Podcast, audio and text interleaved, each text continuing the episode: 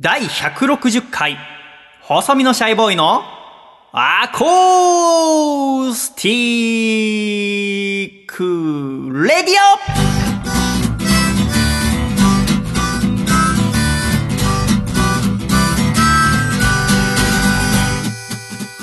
シャイ皆様ご無沙汰しております。細身のシャイボーイ佐藤孝義です。第160回細身のシャイボーイの acoustic radio。この番組は東京都杉並区にあります私の自宅からお送りしてまいります。この番組の構成作家はこの方です。どうも、構成作家の笠倉です。よろしくお願いします。笠倉さんどうぞよろしくお願いいたします。お願いします。元気？元気です。元気、はい元気そうだね、ブクブク太って。どうしたの？食べ盛りです。食べ盛りなの？君今何歳？26です。あ、26できたか。何が美味しい最近食べてて？最近はやっぱりあの、チーズタッカルビが美味しいあですね。、ねそれ何？私も最近聞いた、それ。女子に人気なんじゃないの？そうですよ。僕男性も？最近聞いてて、うん。で、男性もまあそこそこ人気らしいんですけど、あ、そうなんだ。あの、うちの嫁がですね、チーズ？タッカルビ？タッカルビ。ダッカルビっていう人いない？いますいます。いるよね。なんか2つ聞いたことあるど。どっちでもいいの？うん。なんか今日はタッカルビにしま、しましたみたいなこと言われて、嫁が？はい。初めて食べましたね。え、家でできんの？家で作ってくれたんですよ。わなんかずっと気になるっていう話をしてて、あ、してたんだ。今日はじゃあ気になるって言ってたから、うん。買ってきたよ食材と。作りますって言って、うん。食卓に初めてチーズタッカルビが並びました。どういうものなの？なんか鶏と、うん。あとじゃがいもとかを鶏肉なんだ。そうなんですよ。はわ。をなチーズで何なんですかねあの、えーデミグラスソースみたいなのそう、うん。なんか辛くないチーズタッカルビだったんですよ。嫁さんが辛いのが苦手なので,、うん。でデミグラスみたいなのですごいこう鶏とじゃがいもをうん。うん。あえたものの上にうん。チーズをドラーッとこう敷き詰めるというか、なんか鍋の中心にチーズのなんていうんですかあの天の川みたいな。分かった。後でちゃんと調べるよ。なんかチーズの天の川？はいビジュアルっていうと。ええあ、そう。はい。美味しかったですよ。あ、それ美味しかった。カロリーすごいなと思いましたけど、はい。娘も喜んでた。喜んでましたねあ、そう、そうだ。こんなもったいぶっちゃいけませんよね。今日はもう大切なお知らせというか、はい。お祝い事がありますから。はい。笠倉くん二人目の女の子誕生おめでとありがとうございます。う生まれましたか？生まれました。1月ですか？えっ、と12月です、あ12月か。大晦日です。あそっか、はい。予定は1月だったけどちょっと早かったそうなんですよ。12月31日のもうジャスト大晦日。が生まああそうなの、おめでたいね、二人目の女の子。はい、はい、女の子です。っていうことで君はじゃあ女の子に囲まれてこれからはい。暮らしていくんだね。はい3対1の状況でございますけども一、ね人目が今3歳ですか女の子。そうです3歳です。でじゃあ3つ差で。はい。はあそうどう？2人のお父さんになった気持ちは。まああの賑やかですし。あやっぱそうなんだ。やっぱり一人目って余裕というかその、うん。ないんですよね、うんそうだよね。あたふたするんだけど。ちょっと落ち着きも出てきて、うん。あの育児にやっぱ参加、積極的になってきますよ。うね、ーん。それ嫁さんが産んだのは実家がある大阪？そうです大阪で。あそっか。はい、一人目もそうだったのではい。立ち会ったの？あ立ち会いました。あ、はい。立ち会いたんだ、はい。要は大晦日で仕事を休みだし。そうですね。あ、はい。そっかそっか。はい。一人目の時立ち会えなかったんじゃなかったいや立ち会いました。あ立ち会ったあれもアコラジ夏祭りの直後にあの全部あの細見さんとかには伝えてなかったんですけども生まれることすら。そう私は一人目生まれるの内緒にされてたからね、はい、でそのイベント終わりに新幹線で。冬祭りかな？じゃあ。あ冬祭りですか、ね、だって1月だもんね生まれたの。冬祭りに、えー、と新幹線でもうすぐにああそっか。そった。かそっか、はい。じゃあ僕が一生懸命イベントやってる時君は肝そぞろだったってことだね。正直気が気じゃなかったっていうところはありましたけど。生まれるかなだもんね、はい。そりゃそうだよね。誰にも言ってないですしね。そうだよね。そうだよね、で私はこの間初めて笠倉君の家にお邪魔したのよね、はい、はいあの光が丘にある笠倉家に2人目生まれたってことで誕生祝いのおむつケーキを持って。はい、ありがとうございましたおむつケーキってアコラジックの皆さん何か知ってるかな？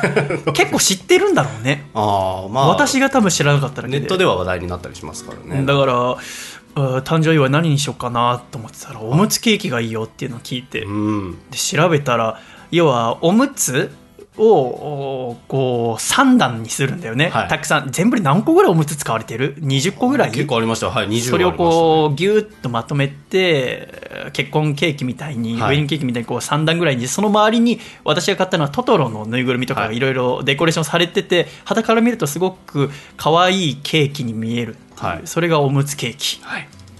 持ってきましたけど。いただきました。で要はあのおむつをいつか要は使えるから。はい飾っといても可愛いし、えー実用性もあるっていうことよね。へえと思って私初めてお邪魔してで何を隠そうラジオを一回作ろうと思ったんですね。はいでわざわざ笠倉君に家に来てもらうのも悪いから、はい私が機材を持って行ったんですよね。でただですねやっぱあの笠倉君は笠倉君で2人の娘がいるし、はい。私もその幸せオーラに当てられてですねあんまりこうハキハキ喋れなくてですね。で何が怖いってそのあっちで収録を1回終わった時はいいのが撮れたと思ったんですね、はい。ああすごく幸せだなと思って、はで帰ってきて聞いたらですねもうとてもあのラジオとしては使えない。幸せすぎちゃって。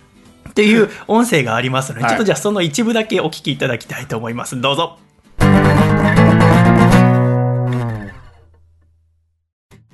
ね。そうですね。今週は笠倉君の自宅からお送りしていることもあってですね、はい。笠倉さんがおめでたいことに2人目のお子さんが生まれたということでですね、はい。冬にですね。生まれましたね。で私が初めて光が丘のお宅にお邪魔しましたけど、はい。だって2人目のお子様もね、えー女の子ということで。そうですね1人目2人目と女の子女の子。姉妹でございます。すごいね。やっぱ女の子の持つ力っていうのはね。囲まれて そう。暮らしてますけども。やっぱで生後2ヶ月の赤ちゃんがいるからそんな声も張れませんからね、はい。あごめんごめんね。大きい声出したね。一緒にやりあ一緒にやりたい、うん何してるのって気になるでしょ。おじさんじゃあパパの座る？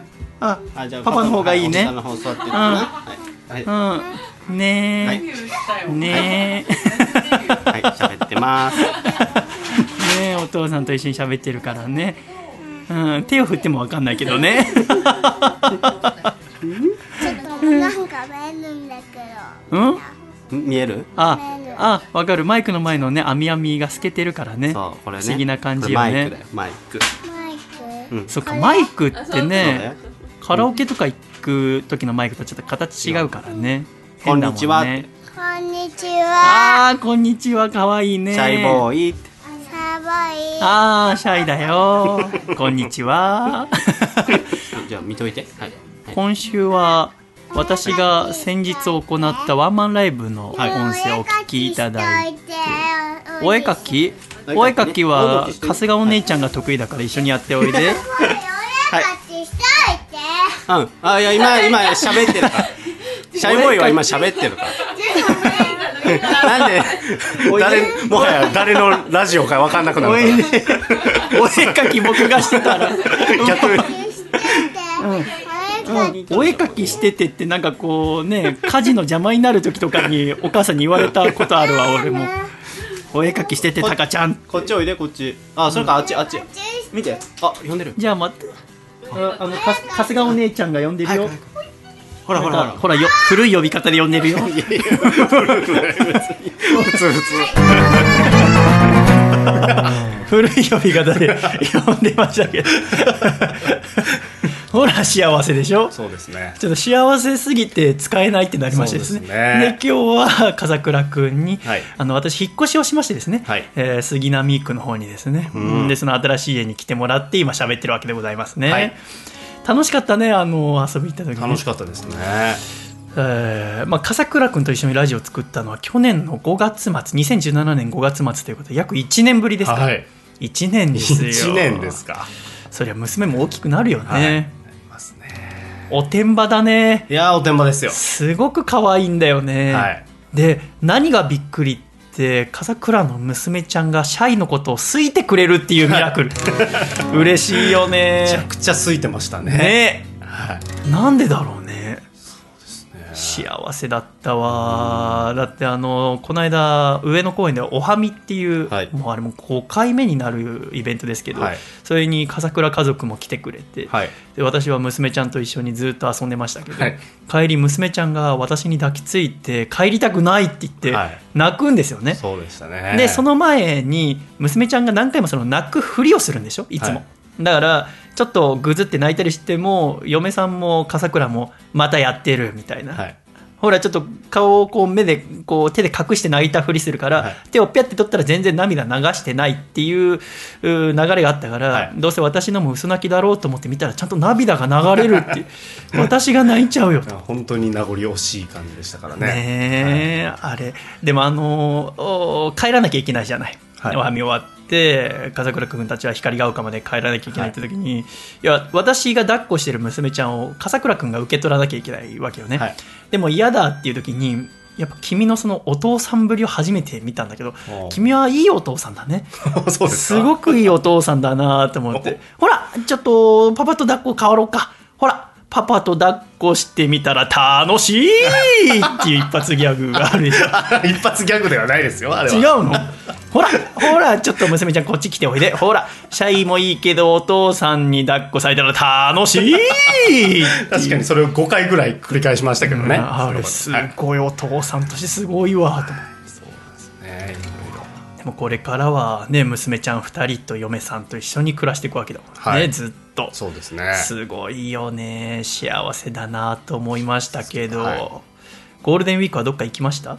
ゴールデンウィークはですねあのハンバーガー屋に行きましたね。うーん？はい。ハンバーーガー屋？新宿にあのあるんですけども、うん。シェイクシャックという。うんあのアメリカの。海外からやってきたやつ。はい、やってきたハンバーガーを、うん。とにかく食べたいと、うん。嫁さんがはい。肉肉しいものを食べたいということでみんなで行きました。あそうなんだ、やっぱりそのおはみとかでも嫁さん見てて嫁さんはますますやっぱお母さんになりましたね。そうですね。そうだね。年は私よりずっと下だけどはい。やっぱこう母の強さみたいのを感じたもんね、はい。しかもその私がお邪魔した時は私とお私の恋人の春日さんと、はい。で笠倉くん嫁さん娘2人と嫁さんのお妹さんもいたじゃんか、ああそうですそうです。はい。で嫁さんの妹さんは今小学5年生なんだよね。そうですね。だから年10個ぐらい離れてるわけじゃない、で嫁さんが「ちょっと何々あの一番下の子のこと抱っこしていて」とか言うとその子が「はい」って言って全部やるんだよね、はい。それが私遊びって一番こう美しかったんだよね、うんうんうんうんうん。っていうのは嫁さんは確か兄弟すごく多いでしょ？そうですね。で要はその小学今5年生の子が赤ちゃんの時におそらく嫁さんは自分がそういう仕事をしてたんだよね、はい。お母さんに「何々?」って言われて、はい。えーちょっとおむつ替えてとかいうのを今度は自分の妹にやらせてるってはい。このなんかこう命のこうつながりというかです。できっとその今それをされた娘ちゃんは大きくなったらさ「あの私あんたのおむつとか書いてたんだからね」とか言って「やだそんなこと言わないでよ」みたいな会話をもう見えるわけじゃん。その場に居合わせたいよね。そのためには私が嫁に嫌われないように。いや本当にね。そうですね。そのそのえ状況を見てニコニコしたい。はい。私あまりにその小学5年生の子が美しすぎて、はい。その状況が、うん。全部さん付けで呼んでたら「お姉ちゃんなんでこのおじさん 私のことさん付けで呼ぶの?」って意味わかんない。ごめんっつって。尊敬の念が出ちゃった。そうですね。妙な距離感でしたもんね初め。はい。そう。インタビューしてるインタビューしてましたもんね。美しいと思って。でも楽しかったと思ってでまああの相乗りに行ってきたんですけどね。いやいやもうそのカフェ行ってきたぐらいのノリで言わないでください。早いのなあこれも要は1年間ね留守にしましたのでお話ししなきゃいけないんですけどうん。なかなかお話ができなくてですね、はい。まだ TV ショーの方では地上波があるので本格的にラジオを始められるのはおそらく6月末か7月ぐらいになると思うんですけど、うん。その時にいろいろ話したいんですが行ってきたの笠倉チュンはい。行ってきたんですね。それはあのネットフリックスで配信された今全部終わったんですけどはい「相乗り」という番組で要は恋愛番組ででしてね、うん。あの一番最初はあ去年の冬ですね1月か2月に笠倉チュンから最初聞いたんですね。はい「相乗り」っていう番組が再開するよっつって。もともと笠倉チュンはテレビで地上波8年前にやってた時の相乗りが好きだったんですね。そうですね。ずっと見てたんですか？まあそんなに毎週のようにっていうことではないんですけど、もう学校で翌日で話題になるぐらいだったので、みんなが見てるみたいな感じでしたね、当時。それは要は君もその時は実家に暮らしてるってことだよね。実家ではい。で妹とかお母さんと見れたってこと？ああそうですね。家族でご飯食べながら見てましたね本当？はあ。だって私は一回も見たことなかったの、はその放送ね、もちろんなんかラブワゴンにっていうピンク色の車乗って世界旅するっていうことは知ってたけど、はい。そんなリビングにしか私の実家はテレビなかったから、はい。そんな恋愛してどうこうみたいな妹や母親の前でみんな恥ずかしくて見たことなかったんで、はい。風呂にちっちゃいテレビついててそれで見たりはしてたけどたまにそれこそ私が中学3年生の時とかだと思うんだよね「スターゲイザー」って曲、スピッツのが主題歌使われてたりして、そんな思い出はあるけど内容はほぼ知らなくて、うん。でも笠倉君から言われて行ってみたらどうですか？ってなって、ちょうど私が「オールナイトニッポン」のオーディションに2017年の1月か2月受けてそれ受かるつもりだったのが落ちてですね、はい。でどうすればいいか分かんなくなったんですね、絶対私はそれに受かると思ってアコラジはじめ細身のシャイボーイを約4年間やってきて受かると思ってたのが落ちて何が足りないんだろうと思って。うん。自分の中では自己評価としては足りてた。うん。ちゃんとやってきたつもりだったからこれで、えーたくさんの人に楽しんでもらえるラジオを日本放送で作ろうと思っていてその準備はしてきて、じえーその準備も万端だったと思ったら落ちたからうん。これはなんか私に足りないんだと思ってでもまずはアコラジをしっかり200回まで作ろうと思ってた時に笠倉君にそれ言われて、うん。ああ笠倉がそう言うってことは私が人に対する思いやりが足りないって笠倉が思ってんだろうなと思ったいや その恋人がいないっていうところでそこを身につけろって言われてんのかなと思ったんだよね。ああ結構直接的に言うなと思って。一応番組をかましてはいるけど、はい。ああ構成作家もうだってもう君と出会ったのが2014年の4月ですから、はい。4年間一緒にいてずっと目の前で見られてる人間から優しさが足りないと思われてんだと思って ショックと思ってさ。でその後ラジオいろんなの聞いてた時にうんその時ベッキーさんがあメイン MC をされるっていうことだけ発表されてて、であそうなんでもその時はね私まだ全然行こうとか思ってなくて、うん。オーディションを受けようとすら思ってなくてそれがオードリーの「オールナイトニッポン」を聞いていたらあやってんなってコーナーでベッキーさんのネタが読まれたんだよね、うん。ネタというか報告みたいな、うん。その最初ベッキーさんが自分に相乗りが決まったよって言われスタッフさんに言われた時に私がラブワゴンに乗るのかと思いました。っていうメールで、うん。そんなわけないだろうってリスナーが突っ込み入れるネタがオードリーのラジオで読まれたのよ、うん。でそれ聞いて笠倉君から行ってみなって言われたことを思い出して、うん。ああじゃあちょっとホームページ見てみようと思って応募を横見て、うーなんか変わらなきゃいけないんだなって。でも何を変わればいいか分かんなかったし私はラジオを作ることしか脳がないしそれ以外考えてこなかった4年間だったからじゃあ一回恋愛を本気でやってみるかと思って、そのラジオ聞き終わった深夜3時ぐらいに応募したんだよね、うん。ホームページから。で受かったっていう。びっくりしたね。だからその応募したってことは内緒にしなきゃいけなかったから笠倉君にだけ喋ってて、はい。今オーディション受けてるんだってうん。1時2時3時って来たよっつって、はい。でやっぱやるからには受かろうと思ったわけ。うん。私オーディションってこもうほぼ受けたことないからあれだったけどどうやったら受かるかなと思って、うん。でも番組じゃあ DVD とか出てるから過去のやつ見た方がいいかなって言ったら笠倉君はいや多分見ない方がいいんじゃないですかってせっかく行くなら全く知らない状況のまま、でも恋愛番組ってものもほぼ見たことなかったから何も。せめて何か見ておきたいと思って見始めたのが「バチェラージャパン」勉強のために。実際行ってみたら全然違かったんだけど。役立たないじゃんかよバチェラーと。久保さんと思って。青川愛ちゃん全然違うじゃんと思って、あんなおしゃれじゃないじゃんと思ってですね、俺もだって番組毎週終わる時にバラ渡すんだろうと思ってたら 違かったから全然違うじゃん。セレモニーなかったですね。セレモニーなかった。辛かったよ。声並みに落ちたりしたから私、えーそんなこともありながらね、はい。でもちょうどそのオーディション受けた頃は去年4月ぐらいだけど、ラジオを作りながらもやっぱ頭よぎるんですよね。受かったらラジオ一回中断しなきゃいけないから、あでもオーディション受けてるってこととかもちろん喋っちゃいけないしラジオとかでもね。でなんでかしねやっぱ自分を強くあろうっていうので徳川家康の特集とかしながらですね、うん。ちょうどオーディションの頃ですね。でオーディション受けながらもやっぱね私が28歳だったけれどもオーディション行ってみると私がやっぱ年一番年上だったんだよね、うん。そのグループ面接とかだと。やっぱ若い子の番組なんだと思って、うん。あとねみんなやっぱかっこいいの。ぶわーってグループ面接みたいのした時もみんなジャケットみたいなシュッとした服なんだけど私だけ FM 横浜パーカーを着てですねああ場違いだなと思って。でもそこから行きたいですっていうことを話したりまたあ土地面白いなと思ったのはその一番相乗りっていうものを作った方との面接の時に、うん。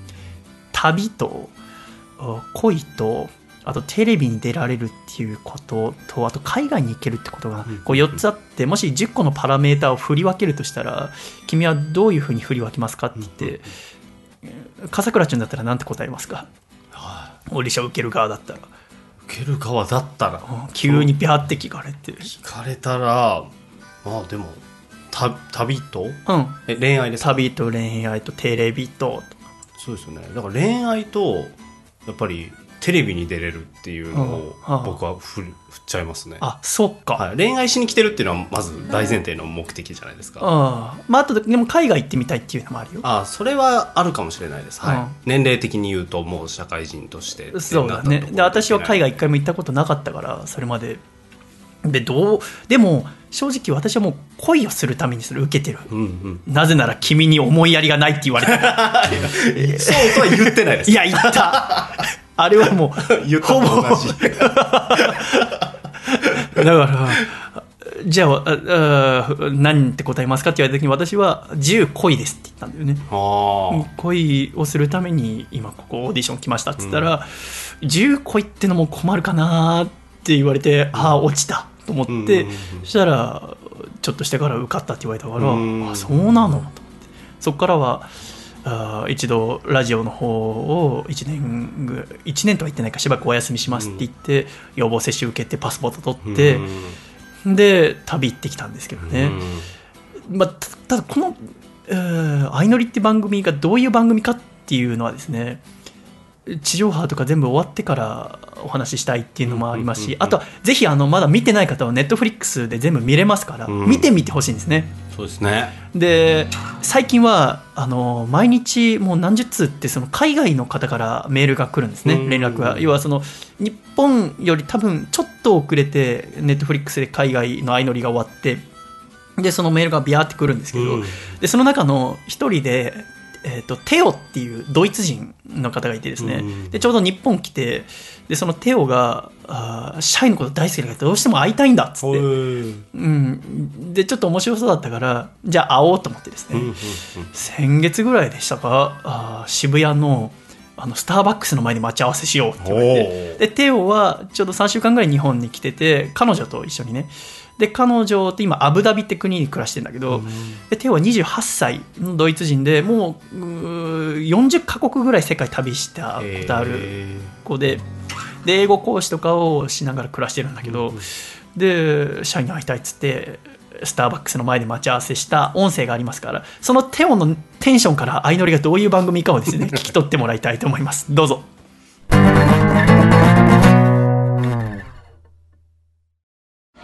Mm, at first, I think it's too romantic, too much romance for me. For me, but then the show has so many different things, and all the people are so real. Uh. It's no writing from the director, uh. and lots of drama. And- Interesting personalities. and they always find really interesting people. yes. Ah. A nice setup. You don't know what will happen the next day. And poor man's trip, we hear that all the time.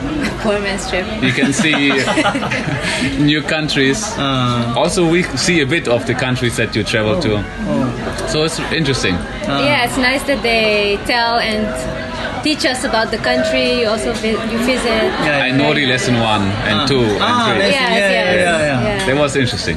Yeah. And there are so many episodes that you really uh, like the people. Oh. You feel like you know so much. Before we met you today, we thought we already know you. You're like, like our friends before because we watch you every evening Yeah. from the first day in Japan to today. We watch every Yeah. night. Oh. I know it. Oh, Yeah. yeah. And I'm so happy to see that in real life you're just as nice and kind as uh, in the show. Really, it's really great. We glad to see you. Yeah. Thank you. I'm really- Very happy. It's really, really a good show Yeah. Yes. Thank and a happy end. Yes.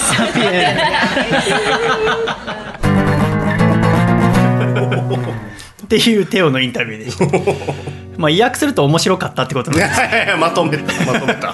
ま あだからそのあー番組通して、まあ、旅するのテオも好きだから、い。まあ、いろんなうん文化も知れるし、えーまたその恋愛もトゥーロマンティックだっつって、でその初めてシャイと会ったけどシャイのいろんな面見てたから初めて会った気がしないよっつって、で日本来て会えて嬉しいよっつって、帰ってったんだけどね。うん。もうこういうういろんな世界の中で楽しんでくださってる方がたくさんいてですね。でもなんか私からすると変な感じなのよね。要はもうこっちからする相乗りの旅っていうのはあのお金も自分では一銭も持っていかないし、ん。パスポートもあっちでは没収されるのよね、ん。で携帯電話もないでしょ、だから初めての海外だけどもう何もないの身の回り、自分では何もできない、うん。外にも行けないし好き勝手には、だから何をするっていうと恋をするの。だかうんら私はもうこの1年ずっと恋について考えてきて、でその笠倉君から言われたその思いやりがない優しくないお前は最低だ死ねについてだけども。言ってないです。よ意訳がすごいですあのやっぱりでもそのずっとまあ車乗ってベアって海外走ってて思ったのは、ままあおっしゃる通りだなっていうのは確かに思ったんですね。まああの自分の正義というものを私は大切にしていましたけれどもその自分の正義の中であまりに話しすぎていたなっていうのは確かに思ってですねやっぱ自分の正しいっていうものと相手が正しいっていうものが食い違った時に食い違ったところは私は切り捨てて考えてましたけどそれは非常にもったいないっていううことを相乗りの旅で学んだんですね。でもまあなんかそれを今君はなんかあー俺のおかげでシャイがう考え直したみたいな顔だけはやめてほしいいやいやそれだけは嫌ですけどしてない全て春日さんのおかげですけど。だから私はそのミャンマーって国に行ってミャンマー台湾タイマレーシアと旅をしてで恋をしてで春日さんっていう女性と帰ってきて、えーで今一緒に暮らしていますけども。ねえ。っていう1年。いやーでも本当顔が僕は変わったなと思ったんですよ。顔？お会いした時にはあ。のシャイボーイの顔が変わっていると。あ、はあ、整形してないよ。いやなんかやっぱり柔ら表情柔らかくなりましたし。ああそう。なんかこういつも思い詰めてるような顔してたじゃないですか。いつも思い詰め キリてキリッとした顔してたなと思って。あー。なんかそれが一発で会った時にあちょっと変わったなっていうまあ、考え方が顔にも出てるのかなっていうのがありましたね、うん。だから分かんないね。だからそうね。いろんな人がいるね。だから旅をしたり世界の人とこう触れ合わせていただいて思ったけども、本当にたくさんの人がいるなっていうことと、あとね相乗りってすごく良かったなって思った話の一つでねあの相乗りを作った人と帰ってきてからこう食事とかさせてもらってた時に、うん。まあ、相乗りのこうスローガンというかテーマとして真実の愛を探すっていうものがあって、うんその真実の愛っていうのは、えー恋というものはもう人間というものが生まれてからずっと定義しようとして誰も定義しきれずに今まで来てますけど、うん。要はそれぞれの中に正解というかそれぞれの中の真実というものがあるわけじゃないですか。笠倉君だったら笠倉君のものがあり私だったら私のものがありますけど。でその相乗りというものがもうずっと何十年という歴史があってそれを作った方とお話ししてて思ったのがねあのシャイ最近こういうことがあったんだよって言ってあの私がちょっと春日さんとお付き合いを始めたばっかりの時に、うん。やっぱりこう暮らしてきたものとかも違うしまた旅が終わって日本に来てからちょっとすれ違いというかあー春日さんが私に対していろいろ思うところがあもちろんあってですね、でスタッフさんとかといろいろ食事行った時にそんな話にもなって、うん。ただ私はどこまでただ自分というものを持ってない男性も嫌っていうことをですね、うん。恋人ももちろん言っていてで春日さんは春日さんで私のことをすごく認めてくれるんですよね。うん。だから私はどこまで自分を通してどこまで私は、えー相手のことを受け止めてあ変わっていくのかって考えた時にそのスタッフさんが教えてくれたのはえー 僕はこうやって家で暮らしていてで仕事から帰ってきた時妻が料理とか作ってくれて、で私たちが今座ってこうダイニングテーブルみたいな。で4人掛けの机があると、うん。でもおそらく今2人暮らしでで席座った時にこう会社に持ってくカバンをうん。自分が座った隣の椅子に置くんだって。うんうん。置いてたんだって。うん。でご飯食べながらでもなんかメモをしたい時は手帳をそのカバンから取り出したり、電話かかってきたらカバンの中にあった携帯を取って電話を出たりとかしてたんだけどある日奥さんに家のこの机っていうのは会話をしたり食事をするためのものであって、うん。仕事を持ち込まないでって言われたんだって。カバンを椅子の上に置くのはやめてって言われたうんうん。でその相乗り作った方はあその通りだなってなんか見失ってたのかなと思って、うん。帰ってきた寝室にカバンを置いて着替えをして食卓には身一つで来るようになった、うんうん。いい話だなと思って聞いてたら、でシャイこの話はここで終わりじゃないんだっつって、うん。その3ヶ月後妻が妻が座った隣の椅子にカバンを置くようになったんだって、だから奥さんがうん。今度は椅子にカバンを置いてそこから手帳とか携帯を出したりとかし始めたんだって。うん要は自分でやるなって言っていたことをうん。奥さんがしだしたってことだね、うんうんその時に何て言うんだろうなと思っていたらそのスタッフさんは何も言わなかったんだうん。奥さんが言ったことを間違えている。じゃあ君前言ったことと違うじゃないかうんって言ったら言い争いになると。うん。で別に僕もカバンを寝室に置いたことによって困ることはさほどないし、うん。そう考えると彼女と一緒に楽しく過ごせるっていうことを考えた方がいいと思って僕は何も言わないっていう。僕はそこれが愛だと思うっていう話をされていてずーっと恋愛番組作っていろんな恋を見てきて真実の愛とは何かって言ってる人の答えがこれかと思った時に、うん。私は愛のりってよかったなと思ったんだよね。はあとても素敵だなと思って。でそこからもし春日さんと何かあーすれ違いのようなものが起きたとしても、そのことを思い出して自分の正義とは全く異なることであってもいいよっていうようにした。したら春日さんの方も私のやることにどんどんすり寄ってくれるようになった。うんうん。要は自分勝手にどんどんなっていくんじゃなくて、うん。私の話を聞いて一緒に暮らしてってくれるようになって、今はものすごく仲がいいのよね。う、ん。で4月に私があ三軒茶屋の家を引き払って一緒に暮らしてで笠倉君の家にも一緒に行ったり、はい。おはみにも一緒に行ってね、うん。で笠倉君は春日さんと3回ぐらいかな会ってるけどそうですね。可愛いでしょう。可愛いですね。可愛いですね。いや本当に素敵な女性です。そうなのよね、はい。私はもう心から春日さんに感謝してですね、ね。春日さんのおかげで、えー笠倉の娘にも好かれるようにおそらくなってると思うんだよね。いや本当なんかこう傍から見てて2人がちょっと会話してるのとか、なんか話してるのを見ると、うん。よかったなっていう気持ちになるんですよ、ね、本当に私は嬉しくてですね、はい。うん。だからアコラ実行の方にも相乗り行ったって話すのはここは初めてなんだけども、うん。やっぱ自分でこう調べてくださったりとか見てくださったアコラ実行の方からのメッセージもたくさん来ているじゃないですか、それ見ていて私はすごく嬉しかったのと同時に、この嬉しさだったりとかいただいたぬくもりとか優しさっていうのはこれからラジオで伝えていかなきゃいけないなと思いながら、今久しぶりにこうやって笠倉一中の前に座ってですね、まあ、ただ君のその今のシャイがあんのは僕のおかげだみたいな顔だけは許しませんけど。絶対に許しませんけど、いやーなるほど。うん。まあでもカバンの話うん、面白いですね。いや僕だったら言っちゃって喧嘩にな。君結構言うんだよね、そう。君気に入らなかったら考えてました。やっぱ、はい。ものすごい速さで言うよね。言っちゃいますね。まあでもそれは君の形だからね。そうですね、うん。なんかいろんな考え方ある。いろんな考え方が、はい。でおそらく以前の私でも言ってたと思う。はなぜならば相手が言っていたことを自分が実践して、うん。それを相手がたがえたら、いうん。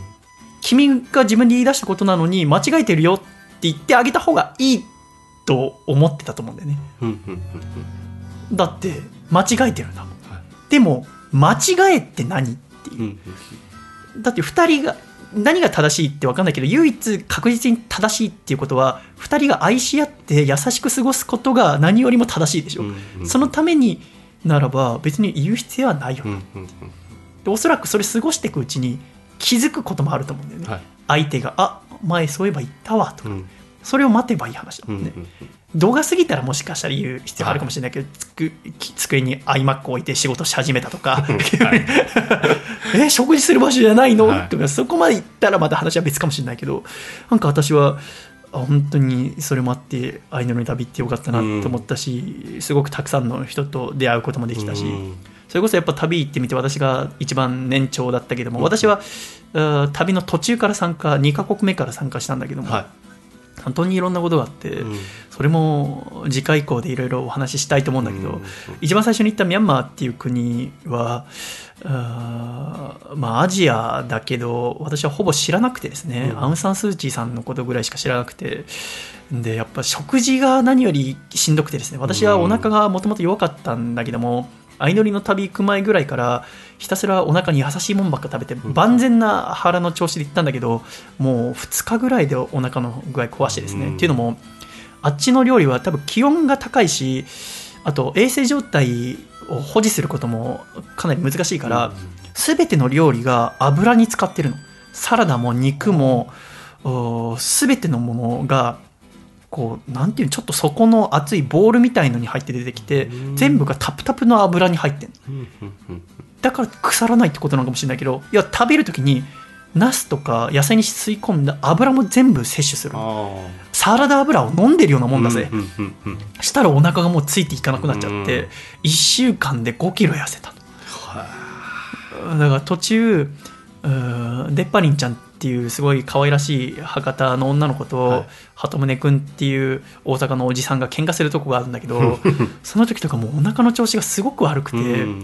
で途中アスカちゃんっていうモデルのすごく綺麗な女性が過呼吸になったりとか、そうですねはでもう早く帰ってトイレ行きたいのにもうみんな喧嘩するし これもしかも撮影中止になるんじゃないかなっていうぐらいうん、えー揉めに揉めてですね、うん。やっぱ若者が揉める私あんま揉め事ってはい。えーそこまで喧嘩とかした経験がなくてですね、それこそ私はずっと正しいことだけを言い続けてたから喧嘩になることもなかったんですね、うんうんうん。でもその喧嘩を見てて思ったのは正しいことを言い続けるのも正しくないなと思ったんですね、うん。私はなんか、うん。正論正論って正論じゃないし、理屈でこう物事を言うときに、うん。ある人が前言ってたのは理屈を受け止められないっていう理屈もあるってことを理解してほしいって言った女性がいて本当その通りだなって今では思うんだけど、うん。当時は別にまあ当時の自分はそれが正しいと思ってちゃんと喋ったんだけど、うん。あの論破をするってい今思えばすごく愚かなことだなと思うんですね。不健全なことだとは思います、なんだか相手の要は制御砕くってことでしょ、うん。論破っていうのは。うん。相手のお自尊心とかそういうものを考えずに自分の理屈がどんだけ正しいかっていう自分を上に立たすっていう、うん。なんか一生論破っていうのはしないようにしようっていう、君以外にはね。僕。って思ったりしいろんなことを考えたりします、ミャンマーでいろんなおじさんに会ったりとか、タイでは漁師の方の家へお邪魔したりとか、マレーシアではその母子留学って言って、母親と子供だけで留学して、お父さんは日本にいるって家庭のとこ見させてもらったりとか、うん。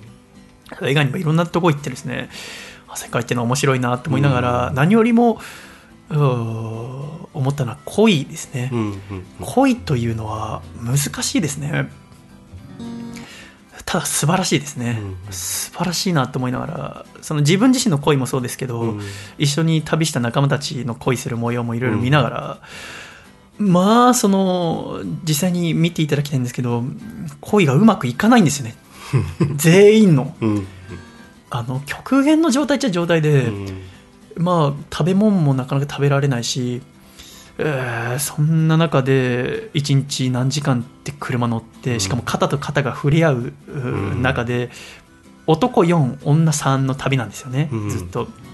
で隣にずっと女性がいるっていう状況、ただどっか公園とかあ川とか行って2人でデートするってなった時に、うん。男性の方から大抵誘うんですけど、男性は1人余るんですよね。男性4だから、うんそうですよね。で余ってる間ずっと1人でじーっとしてるんですよ。あれじっとしてるんですね。そう。一人でじーっとしてるの。う どうしてるのかなと思いながら。はい。じーっとしてんの。しかも携帯も何もないから、ずっとアリとか見てんの。ずーっと海外のアリ見てんの。もうはい。それしかないと。はい。はあしんどいと思ってでそのじーっとしてるのもずーっとカメラが撮ってるの、あ撮ってるんです朝ね起きた時から寝る時までカメラと音声でずーっと撮ってんの。でラジオも聞けないの。はい。どうすればいいのと思ってで最初私は全然恋できずに、はい。どうやって過ごせばいいんだろうって過ごしながら、でも台湾っていう三国あー私が行った2カ国目で春日さんっていう女性、京都の身長1 7 0センチ以上ある綺麗な女性入ってきてくれて、うん。その人が好きになって、で今度はその人に好かれるために何をすればいいのかってう。んいう、でもめ私ができることといったらあーおしゃべりと、うん。うんギター、うん。だけどおしゃべりをすることもなかなか難しいんですね。まずだってその車で隣で女性と座ることもあんまない、うん。今までの人生でないしまた旅をどんどんしていくんだけども、洗濯機もないわけ。洗濯機を使うお金もないしホテルの、でもう洗濯をするでしょ、うん。洗濯は粉石鹸をこう洗面所に蓋して蓋もない場合はなんかティッシュとか詰めて水溜めてそれで揉み洗いをして、うん。ギューって手で絞ってそれを部屋にかけるのかハンガーとかでこうかけておくんだけど1日もその滞在時間が8時間とかホテルない場合は生乾きなわけ。うわでも生乾きだった場合匂うでしょ、匂いますねでもうこう着れればいいけど着れない場合はカバンに入れてそのまま移動するでしょ、うん。でその生乾きで匂ったりする服を隣にい意中の人がいる状況で着なきゃいけないんだよ、うん。どうすんの？そんな状況で。ですよねでお腹すくし。で食べたら下痢するし。そうですよねでみんな喧嘩するし。ねで告白したら告白したらみんな失敗するし。で失敗した子が帰るし。ん。帰ったら悲しくて泣くでしょ。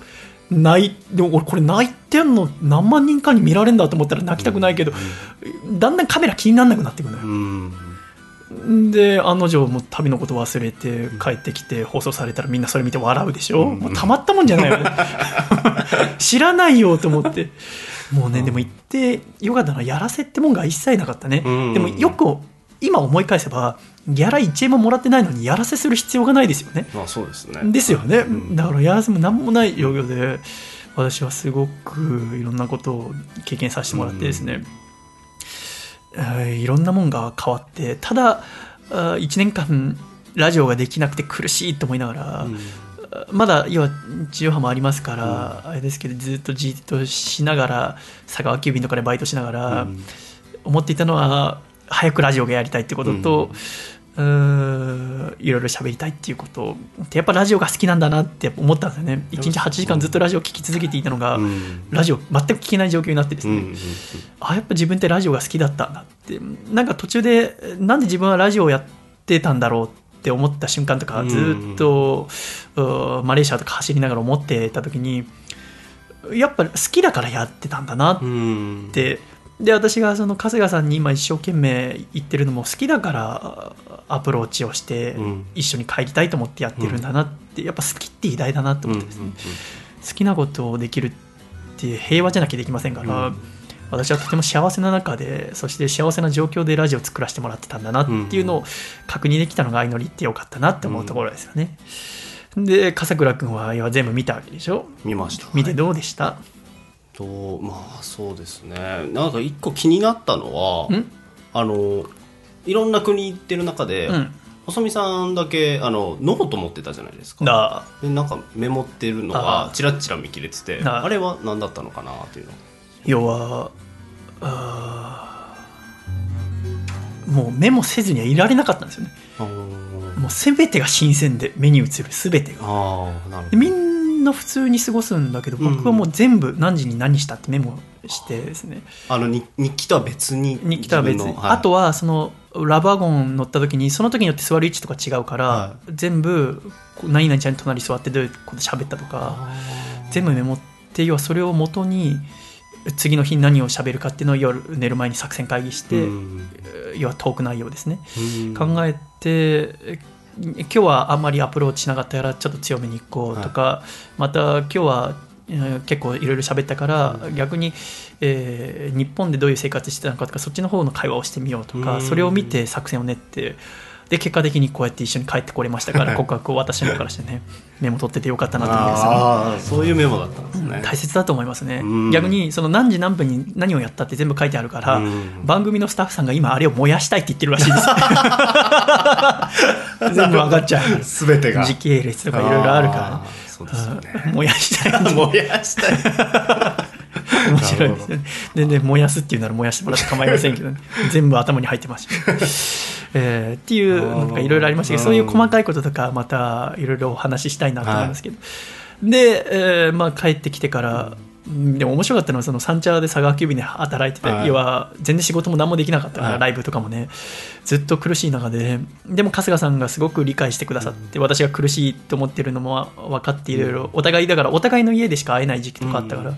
料理お互い料理して外一緒に歩けないから外出とか全くできない中で料理したり映画を一緒に見たりとかボードゲーム2人で将棋とか囲碁やったりとか、あーいろいろ考えてくれて、うん。本当に全て春日さんのおかげで今こうやってうん。仲良くいられるんだけども、で私は春日さんのことが大好きで、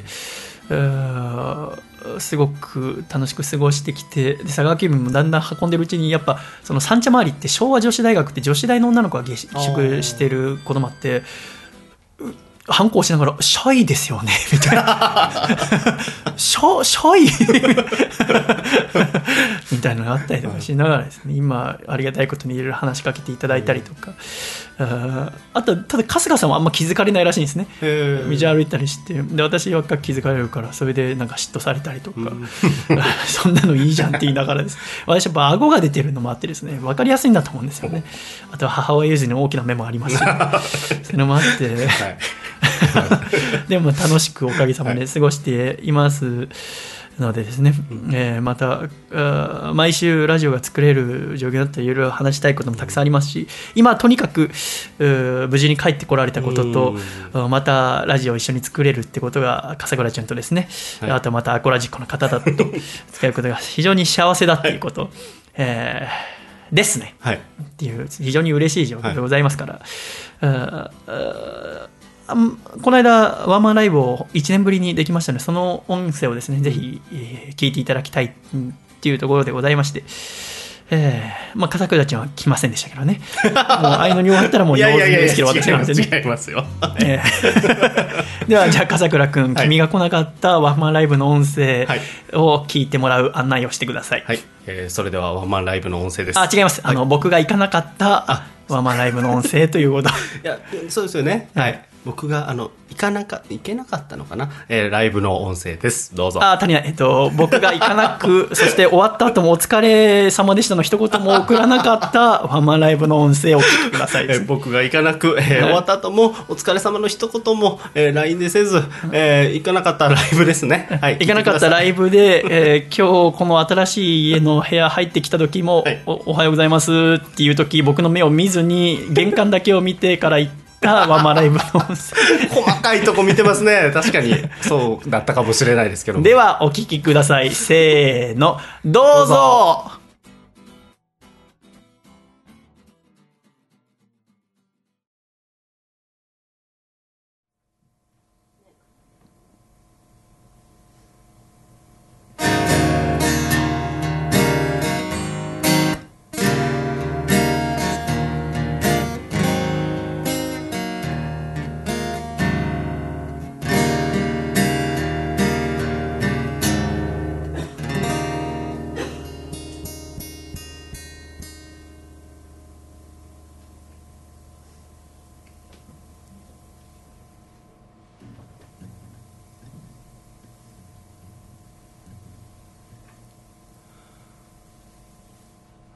初めて君が僕の隣であくびをした日のことを今でも昨日のことのように覚えている。覚えているよ。初めて君が僕の隣で歌種した日のこと今でも昨日のことのように覚えている。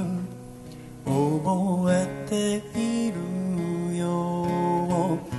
晴れた日歩く道よりも雨降り濡れた日の方が記憶に残っている。どうしてだろう？どうしてなんだろう？うう。初めて君が僕の隣でおならをした日のこと今でも昨日のことのように覚えている。覚えているよ。初めて君が僕の隣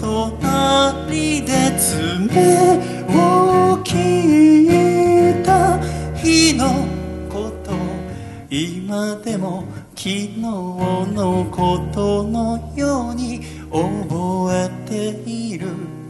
覚えているよ。ルルウオハ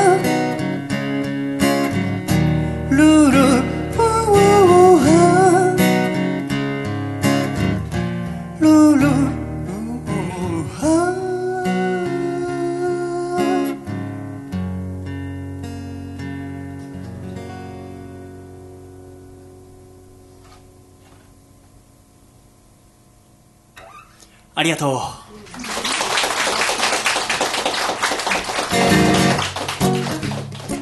はじめましてこんばんは。私はシャイボーイと申します。今日お会いできてとても嬉しいです。今日はぜひ私の部屋だと思ってゆっくり楽しんでってくださいね。お兄ちゃんはな戦っている学校や会社その他いろんなとこで会話すらしなくなったお前には知った。こっちゃないと思うが。うう年を取って大人なって徐々になぜか距離ができてなんか寂しいな。でもたった一つ覚えていてどんな時も忘れないで。僕は兄貴さ。困ったら頼ってくれ。うーわかっておくれよ妹よ。この世でたった一人の兄弟なのさ。分かってくれるな。妹よ。お兄ちゃんは常に味方でいる。お兄ちゃんはな心配をしている。最近塞ぎがちな。お前のことを昔はくすぐりゃすぐ笑ったが今じゃそういうわけにゃいかぬ。女心なんてわからないよ身内はなおいそうだよ。ケーキ買ってくるか。モンブランが今も好きかどうか知らないけど。うー笑っておくれよ妹。お前がうつむくと家の中が暗くなるから。笑ってくれるな。妹よ。アンニュイなんてまだ似合わないぞ。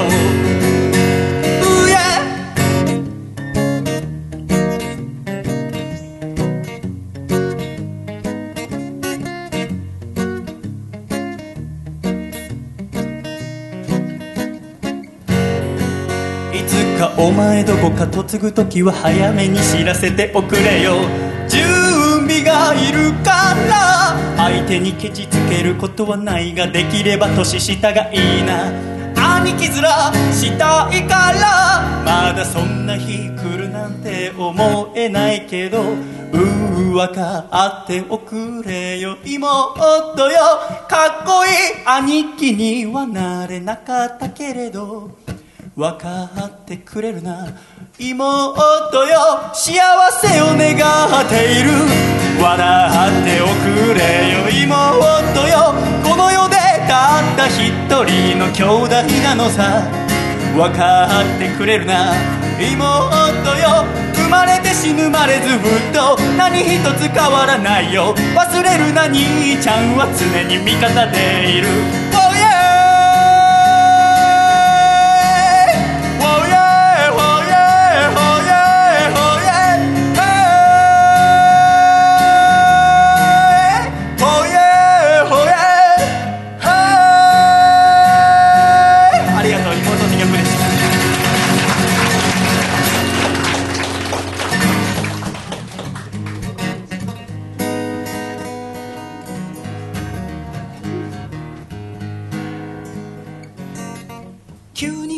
び出された喫茶店でいつもより食べんな君をじっと見つめてた。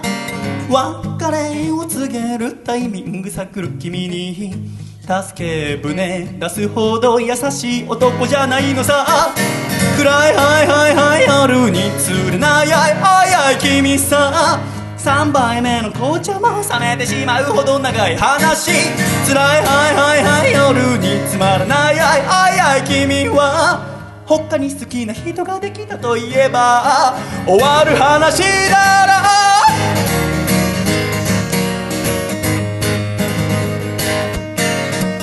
二人が出会ってこの喫茶店で。恋の終わり告げられるとは思わなんだな。コーヒーが飲めない僕ら決まっていつも紅茶分け合いながら愛を育ててきたのだったね。嘘はやめておくれ。本当のことを言ってよ。今さら引き止めたりなんかしないよ。好きだよ。それだけは知っていてくれよ。暗いはいはいはい夜に釣れないあいあいあい君さ。3杯目の紅茶も冷めてしまうほど長い話。辛いはいはいはい夜につまらないあいあいあい君は。もうすぐラストオーダーの時間。コーヒーでも頼もうか。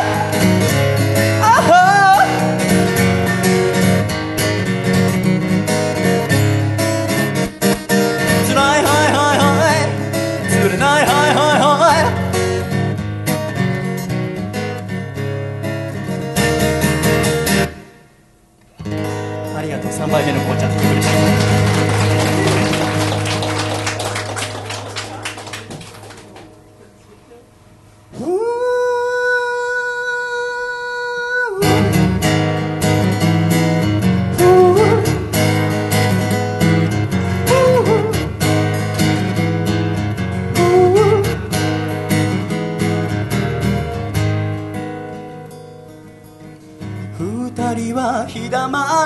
のような恋をしてる。二人は愛し愛分かち合えている。でも今胸を使える一つの思いは隠した私の過去を伝えるか否か。ねえ目と目合った瞬間気づいていたのえっとねなんてごまかし聞かないそっと手と手重ねてみれば早まることをずっとね分かっててでも言えない秘密が加速する。求めせめぎ合う二人愛の誓い揺れる。過去には戻れないわ。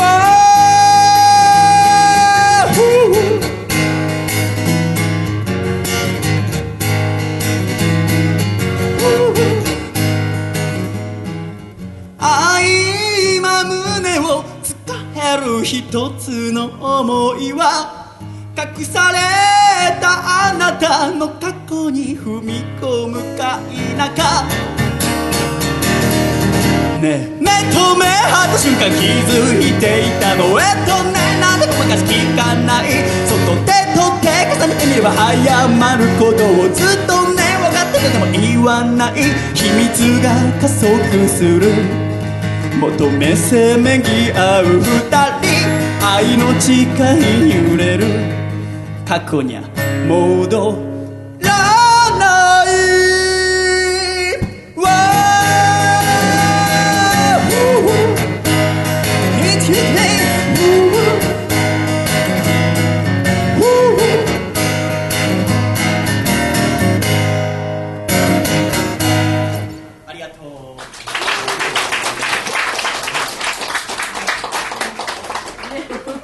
改めましてこんばんは。シャイボーイと申します。シャイ。あーお元気？ごめんね。立て続けに4曲やったかしらね。あのー、なかなか日常でねこの緊迫感ってないと思うのよ。だからそれを楽しんでいただこうと思って息も詰まるように畳み込んでみたけどどうだった？びっくりしたでしょう。緩急。ねえ。今ほんわかしたね。よかったね。これずっと続くかと思ったでしょ続かないのよ。私も詰まっちゃうからね。えー、本当にね、えー最初にあいつ2曲目の最初に僕の家の部屋だと思って楽しんでくれってたけどあいつの部屋こんななのかなと思ったかもしれませんけど僕の部屋はすごく楽しいよ。うさぎがいてね。あと今日私こうやって喋ってる間はあのウェディング君も一緒に喋ってくれるから。ウェディング君。ウェディング君。ウェディング君。あー聞こえる。あー聞こえた。ウェディング君よろしくね。はいよろしくお願いします。さっき頑張って歌ってたね。頑張った。すんごい頑張った。お客様いかが思いましたか？頑張ってましたね。ああ素晴らしい。ありがとうございます。この拍手がとても力になるわけですね。あの今日はウェディング君が恥ずかしいところを見せてくれましたので私も恥ずかしいところを見せなきゃなと思いますので私が生まれて初めて作った歌を。暖かい昼下がり退屈な授業にあくびふかしてあら僕は好きなあの子のことを考える。僕のこともっと知ってよ。あそんな風に言えたらいいのにな。レディーを片手にふっとため息一つついた。うー片耳だけにつけたイヤフォンから。聞き慣れたパーソナリティの声。流れるラブソングに負けないくらい。君を思っている。君に聞かせたいな。僕のお気に入りのレイ。ディオそれで僕のこと分かってもらえるはずさ。君に聞かせたいな。僕のお気に入りのレイ。ディオ。それで僕らもっと仲良くなれるはずだから。ねえレディオ。教えてよ。あの子はどんな音楽が好きなの？あの子のヘッドフォンにチューニング合わせてよ。授業中窓の外を見てる君の頭の中じゃどんな曲流れてんの？それがもし僕と同じならすごく嬉しいな。うー片耳だけにつけたイヤホンから聞き慣れたパーソナリティの声流れるラブソングに負けないくらい君を思っている。君と聞きたいな日曜昼過ぎのレイディオを好きな曲が流れたら僕に教えておくれよ。君と聞きたいな日曜昼過ぎのレイディオそれで僕らもっと仲良くなれるはずだから。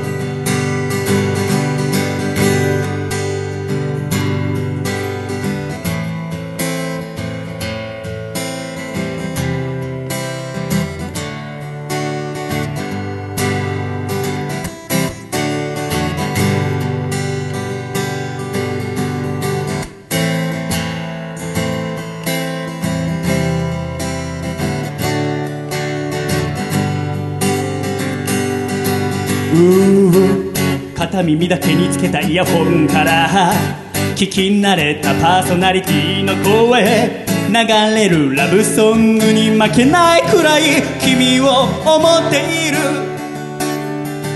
君に伝えたいな僕の心からの思いを。深夜レディオ聞いてる時も君でいっぱいさ。僕には夢があるのイヤホン片方ずつ二人分け合って君と一緒に聞くの素敵なララララブソー Oh yeah yeah. 君に聞かせたいな。僕のお気に入りのレイディオそれで僕のこと分かってもらえるはずさ。君と聞きたいな日曜昼過ぎのレイディオそれで僕らもっと仲良くなれるはずだから。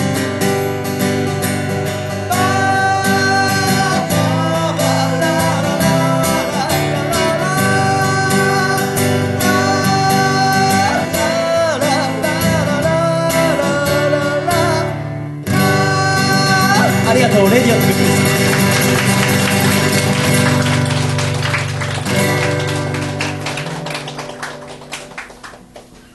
ありがとう。お姉さんいかがでした？はじめまして。お姉さん下の名前は何ておっしゃるんですか？さよこさんシャイです。はじめまして。よろしくね。そっか。さよこさんさよこさんは隣にいらっしゃるのは彼氏さんですか？あらカップルで羨ましいですね。そうですか。彼氏さんはねすごく素敵ですね。白のニットを着るっていうのはなかなかこう顔に自信がないとできないことですからね。私も白のニットを着れるようになったら自分はもう大人になったなって思えると思うんです。なかなかね難しくて私はまだ着れてないんですけども。そうですか。さよこさんは彼氏さんとはお付き合いしてどのくらいなんですか？あもうすぐ1年ですか。そうですか。1年記念は何かするんですか？まだ決めてない。とか言ってなんか考えてんじゃないですか？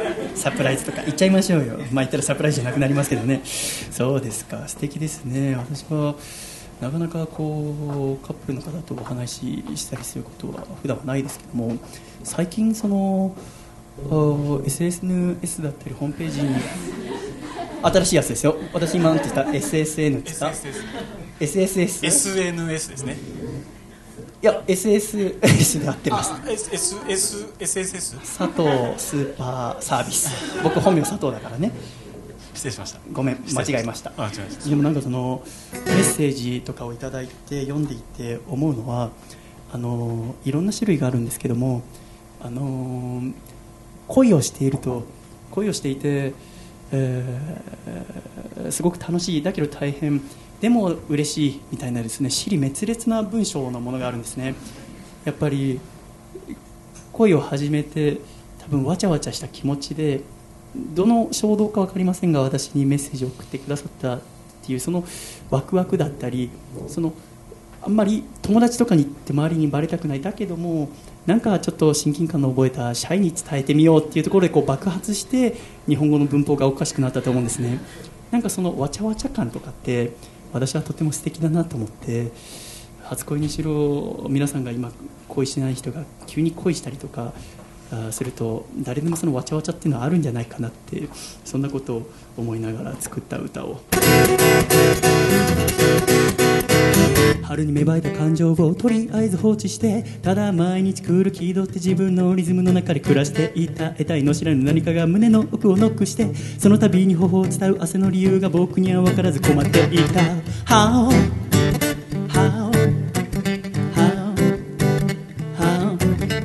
何が起きてる心の異常をすぐに察知して問いかけてみたものの答えは分からず青空の下に立ち尽くし一旦夜になっても眠れずやむを得ずにダッシュして頭に浮かぶあれやこれやを全部体の疲労でごまかし確かめたいな初めてなんだ。こんな感情は真夜中に一人で海へと向かって走り出していた。それが恋だなんて知らずに僕はじっと耐えていた。胸が焼けるように痛みを全て夏のせいにしてそれが恋だなんて知らずに泣きたくなっても涙どこに向かって流せばいいかわからないままに夏は過ぎてくんだったった朝日の向こうになんかかかか。待っているような気がしたんだよ。目を合わせた瞬間に思考をすぐストップして笑顔見たさに遂行を重ねた珠玉のネタはどこかに吹き飛んだ鏡見つめて見るたび絶望感アップして並んで歩く想像すらもさせないブーサイク影にヘドがで足りない要素紙に書き出して部屋の壁に貼った。全てを横線で消せた時に世界が変わる気がした。それが恋だなんて知らずに僕は苦しんでいた。押しては返す感情の荒波を持て余したまま。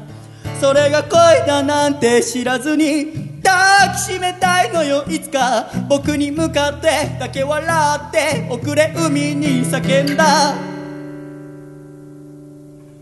それが恋だなんて知らずに。それが恋だなんて知らずに。が恋だなんて知らずにそれが恋だなんて知らずにそれが恋だなんて知らずに泣きたくなっても涙どこに向かって流せばいいかわからないままに夏は過ぎてくんだったんだ。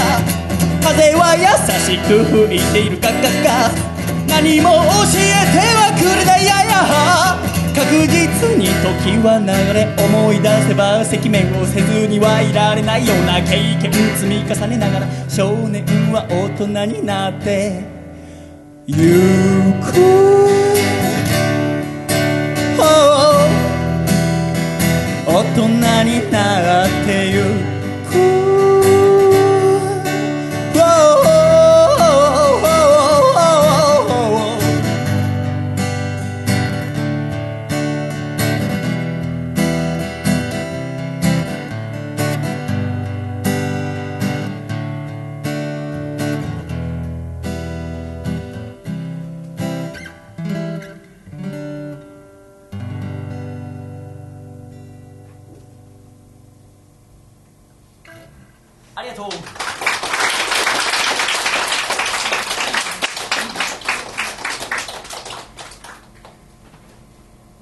先ほどメッセージをいろいろいただくと言いましたが、いただく種類の大きく分けてもう一つは恋がうまくいかないというメッセージですね、えー先ほどのわちゃわちゃした文章と違って恋がうまくいかない人の文章はすごくしっかりしてるんですね。私は今何歳の女で男でどういう人が気になっていてだけどその人はこうこうこういう状況で彼女がいる彼氏がいる言い名付けがいるっていう人で何とかしたいけどもうまくいかない。どうしたらいいのか。失礼しましたって言ってこうきちゃんと締めてあるんですね。全然違うんですよね。その恋をして好きな人がいるって嬉しい。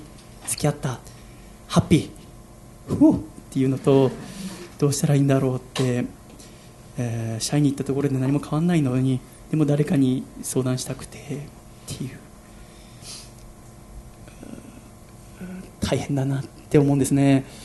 なんとか力になりたいんだけどもあのいろんな恋がうまくいかない原因はありますね。だから私は一生懸命準備をしてあとは願うしかないと思うんですね。その打席が回ってきた時に一生懸命アプローチすればいいんじゃないかなって思うんです。奪い取るとかってあんま考えたことなくてですね。一生懸命頑張ってあとは相手の恋がうまくいかないことを願って一日一日を過ごせばいいんじゃないですかって送るようにしていて、えー僕も若い時そんなことを考えていて、えー歌にもしましたっていつも送ります、えーそんな歌をあの子の声がうまくいきませんように。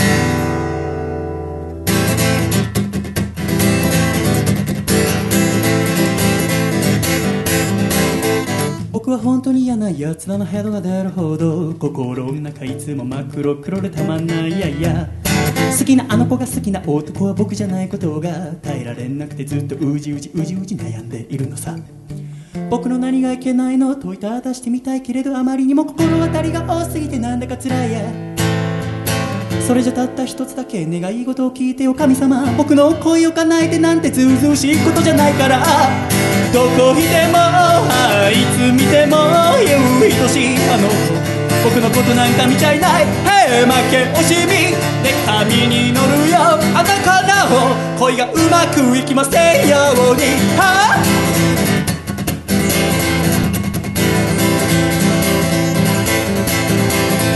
僕の何がいけないの？問いただしてみたいけれどあまりにも心当たりが多すぎてなんだか辛い辛い辛い。それじゃたった一つだけ願い事を聞いてよ神様僕の恋を叶えてなんてずうずしいことじゃないから。どこいてもはいいつ見てもよ愛しあの子僕のことなんか見ちゃいない。へえ負け惜しみ。で神に乗るよ。あなたなお恋がうまくいきませんように。Oh, yeah.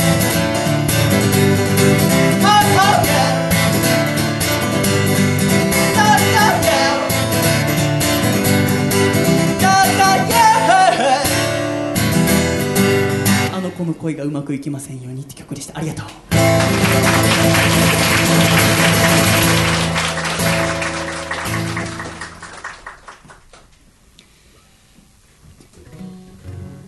相乗り」という番組を見ていて見た方はどのシーンが一番心に残ってますか？私はデパリンちゃんが喧嘩するところをですね一番覚えていてあれはえっとウェディング君はどう思われますか？あれは僕は実際ねラバーゴの中でで自由ちゃんと一緒にこう見守ってましたけど相当きつかったですね。左ストレートが当たって。私はあそこの場にいた時本当にいろいろなことを考えたんですね。人っていうのは望んだ通りに全てがいかなきゃいけないんですかね。志望校に入ったら志望の会社に入ったそこでうまくいかないことってありませんかね。自分がやりたいと思って始めたことでもうまくいかないことってありませんか。これはうまくいっている人はうまくいってるってとても素晴らしいことなんですよね。ただうまくいかないっていう人もいるってことを私は知ってほしいなと思いながらミャンマーの夜を過ごしていました。最近よく Twitter や Instagram のダイレクトメッセージで私も相乗りに行きたいのですがどうやったらオーディション受かりますかって。自分も恋人いなくて全然モテないんですけどどうしたらいいですかって。正直そういう人たちには頑張ってアドバイスをしたいんですが実際できなくてですね。私が行けたのはただ一つ理由があってオーディションを受けた時に私の隣の席の人がずっとつまんないことを言ってたんですね。ずっとつまらない関西弁の人がいてその後私が何か喋ったら絶対面白いんです。それは私じゃなくても何か喋ったら絶対楽しかったんです。だからそのつまんない関西弁の人がずっとつまんないことをしてくれたおかげで私が受かったんです。そのつまんねえ関西弁の隣に座ってた人も変な人でオーディションが終わったら絶対にそのオーディション一緒に受けた人とはもう連絡取んないでくださいって当たり前ですよね。連絡先とか交換しないでくださいって当たり前ですよね。でもオーディションの会場出たらそのつまんない関西人の人が「お前面白いな」って連絡先交換しようやって言ってきたんですね。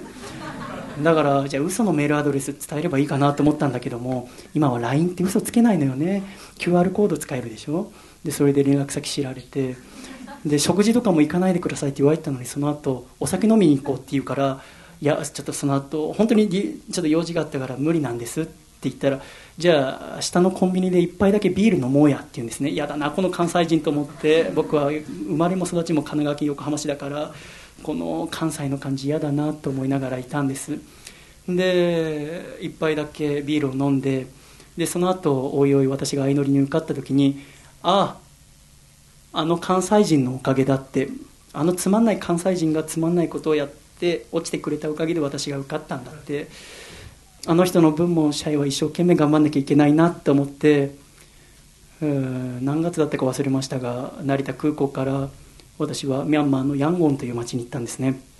ヤンゴンという町で一泊してその後朝ラバー軍を待ってですねヤンゴン中央駅の前であまり、えーミャンマーは鉄道が発達してないので車移動なんですよね。だからあんまり駅前も人通りが多くなくてなんか寂しいなと思いながらワゴンを待ってたらですねあのやってきてですね遠くにあ来たと思ってでそのワゴンの中からちょっと50メー先ぐらいに人が降りてですねでわーって中から人が走ってくるのが見えるんですね。男の人と女の人が。やっぱ男の人の方が足が速いので男の人がビャーって近く走ってきたびっくりしたんですよね。あのつまんない関西人がいたんですよね。鳩宗っていう名前だったんですけど。えーと思って。つまんない関西人だと思って。なんでつまんない関西人がいて僕もいるのって。えー、俺これからこいつと一緒に旅すんのと思ってですね。すごく嫌な気分になって。嫌だな嫌だなと思いながらワゴンに乗って嫌だなと思いながらしばらく過ごしていたんですがしばらくしてみたらその関西人っていうのはものすごくいいやつってことに気づいたんですね。喋ってることはつまんないのは確かです。ただ少年はとてもいいやつでとてもまっすぐなやつなんですね。で彼は一生懸命毎日を過ごして学校に行って家族に優しくして会社に勤めていたんですね。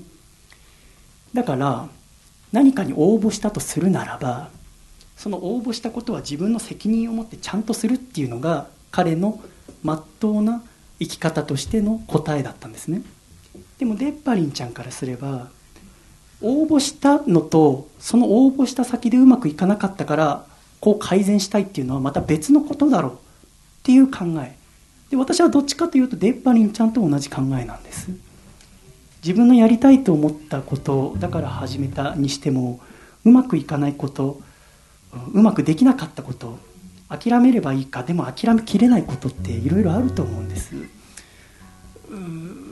そんなことを考えさせてくれたのがあの暑いミャンマーの夜で本当にいろんな考えがあるなって私は勝手に自分の考えに従って相手と対話すればいいと思っていたけどそうじゃなくて相手の過ごしてきた環境とか家族友達とかいろんなことを考えたらいいんだなって思わせてくれた夜でしただから鳩宗君やデッパリンちゃんのことは今でも大好きでとても感謝しています。友達っていいなってウェディング君とこうやって今ステージに一緒にいても思います。そんな私の友達の歌を。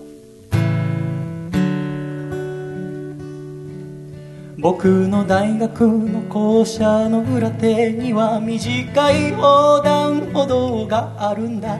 めったに車も通りゃしない。のに赤信号の長いことを誰もがお構いなしと渡る中あいつは青になるのを待っていた。なんとなく理由を尋ねてみたら得意げに教えてくれた。こうしてちゃんとルールを守るとな神様が褒めてくれんだ。するとパチンコの玉がご褒美でたくさん出る気がするから。赤信号は渡らない奇跡ってのは努力で引き寄せるものをだから。赤信号は渡らない幸せは我慢で手に入れるものだから。僕はすっかり呆れ返っちまって勝手にやっておくれとほうぽて。それから結局あいつとは二度と話す機会はなかった。社会人になり仕事に追われて現実と夢の狭間揺れる時なぜなのかふと思い出されるのはあいつのあの言葉だった。バカバカしいとは思っているけどちょっと信じてみたいんだ。真面目に日々を生きてゆくことしかできないダメな僕だから。赤信号は渡らない奇跡ってのは努力で引き寄せるものをだから。赤信号は渡らない幸せは我慢で手に入れるものをだから。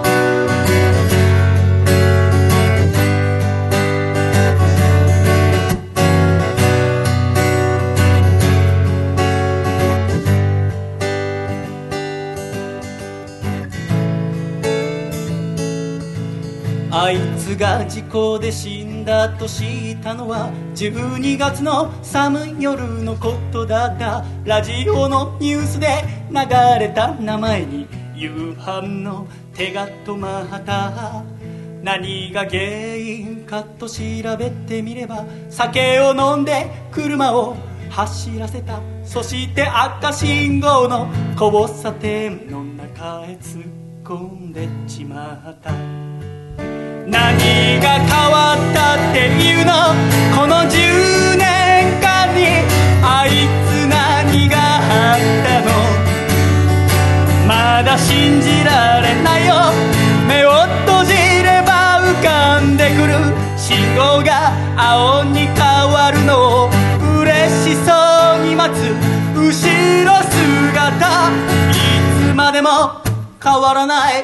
思いなんてのはない。それを知っているから。毎日歩いていくんだ。青信号の下。胸張って堂々赤信号は渡らない。奇跡ってのは努力で。引き寄せるものをだから。赤信号は渡らない。幸せは我慢で。に入れるものをだから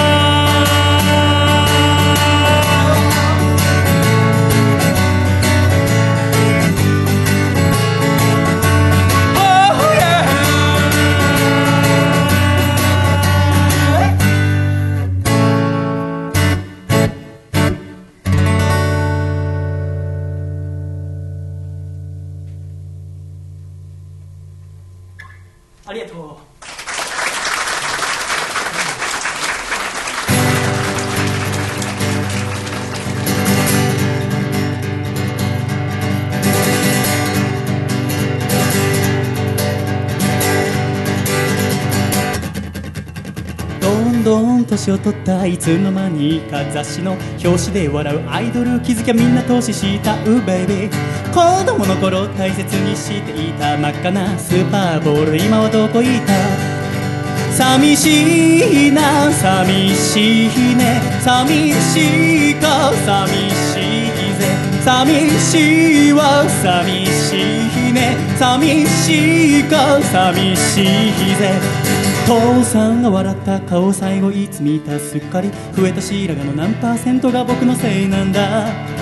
新聞屋さんにもらったチケットで一緒に東京ドームで野球を見ることはもうできないのかな。寂しい日な寂しい日ね。寂しいか。寂しいぜ。寂しいわ。寂しいね。寂しいか。寂しいぜ。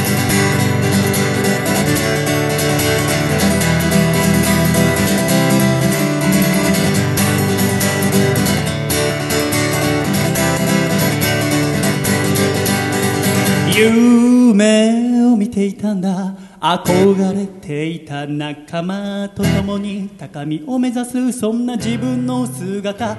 でもね現実はそんな甘くないものね。何も変わらず僕は今も一人ぽっち。いつだって不安を抱え悩みに追われそれでも気づかないふりをしてる。でもね聞いてよ友よ言わせてくれよ。僕はいつも一人思っている。寂し日な寂しいね。寂しいか寂しいぜ。寂しいわ寂しいね。寂しいか寂しいぜ。寂しいな寂しいね。寂しいか寂しいぜ。寂しいわ寂しいね。寂しいか寂しいぜ中村お前は今何を考えている？西村お前は今どこで苦しんでる？小笠原お前は今何と戦っている？広藤お前は今誰に立ち向かっている？野田徳一高さ石川元気にやってるかい？牧谷小林山田福島ちゃんと笑ってるかい？福大の木屋佐川さ坂間元気にやってるかい？鈴木さんあなたは今誰を思ってんだい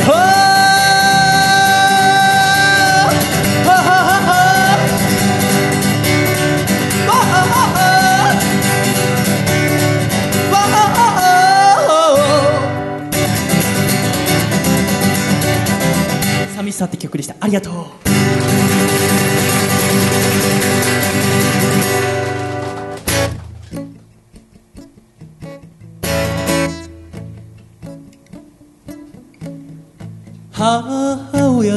ことをいつから僕はお母さんって呼び出したんだろう。思い出せないや大人になって話す機会もどんどん少なくなった。そして家を出た。たまに送ってくるわけのわからない。長いメールはやめてよ。だけど思うんだ。全ては追っかけて守られていたんだね。僕はママ。ママ。ママ。ママ。Oh yeah そう叫びたい夜もあるママ。ママ。ママ。ママ。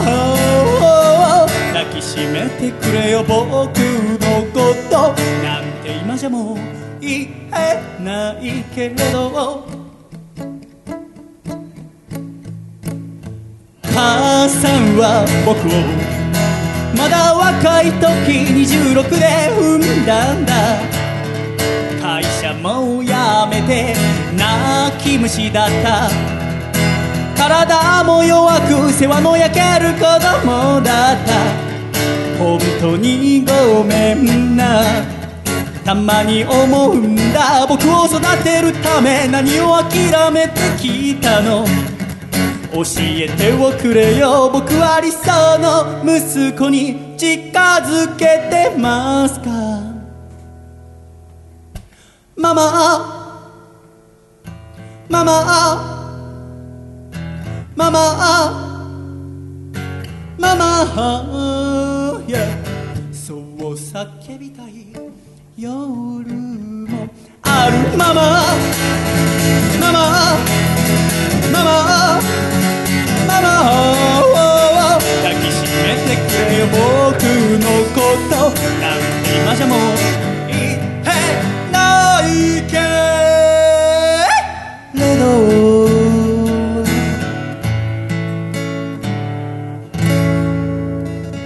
がとうママって曲でした今日は本当にありがとうございました。またお会いしましょう。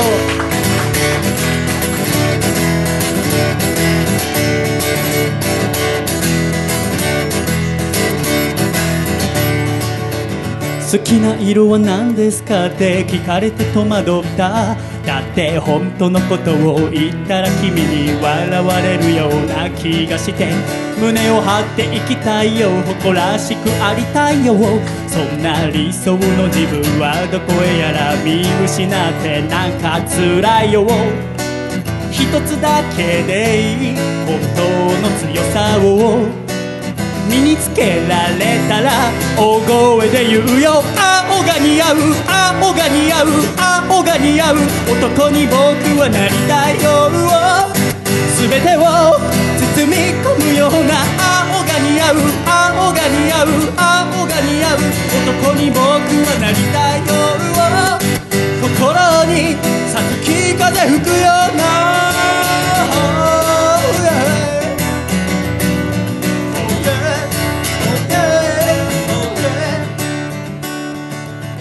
めんだ。釣り合い取れなくて。だって君はとても美しくて僕はいつもダメなやつで。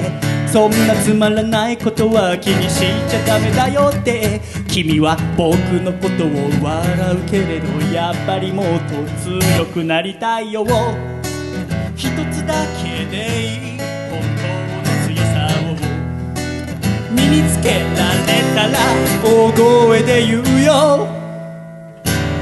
君に見合う君に見合う君に見合う男に僕はなりたいよ。涙を流させやしない。君に見合う君に見合う君に見合う男に僕はなりたいよ。この手で守らせてくれよ青が似合う青が似合う青が似合う男に僕はなりたいよ全てを包み込むような青が似合う青が似合う青が似合う男に僕はなりたいよ心にさつき風吹くよな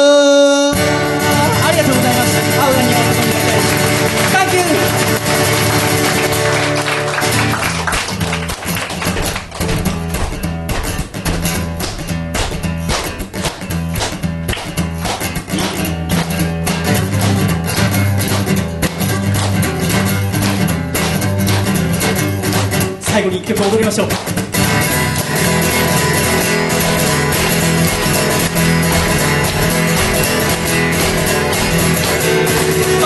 しいあの子ロックバンドが好き。付き合う男は絶対バンドマン。でも僕はアコースティックギターしか持ってない。もちろんバンドなんてやったことない。でもこんなことにくじけちまうほどオイラの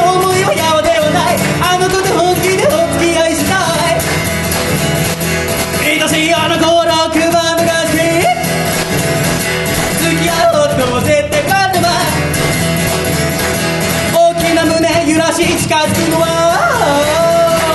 でかい音で鳴らすロックバンドだ。でもおいらのギターも負けちゃいない。アンプなんかいらねえ。君の好きな曲弾いてあげるからこっちにおいで踊ろうぜ。よセイクロックミュージック。こんなの嫌い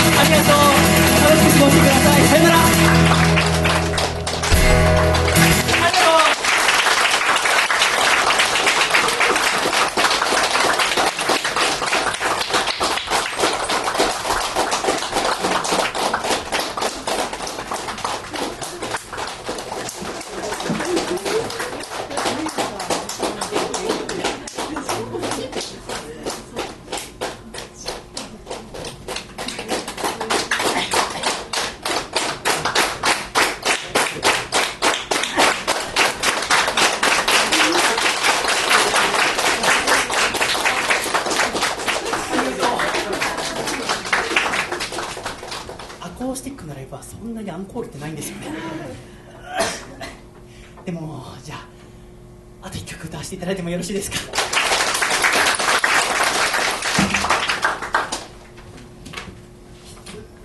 ウウェディング君今日はありがとう。こちらこそ。急になんか萌えキャラみたいな言い方しちゃってるのに。急につっちゃったけど。今日は本当にありがとうございました。またどっかでお会いしましょう。不思議に思うんだ。君と僕どうして気持ち合わない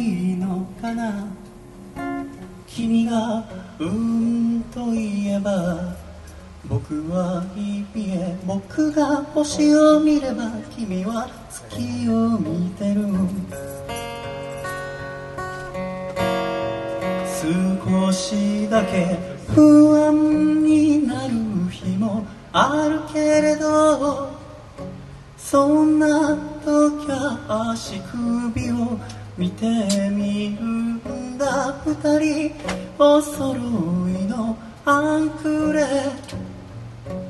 どれだけ離れても繋がってる。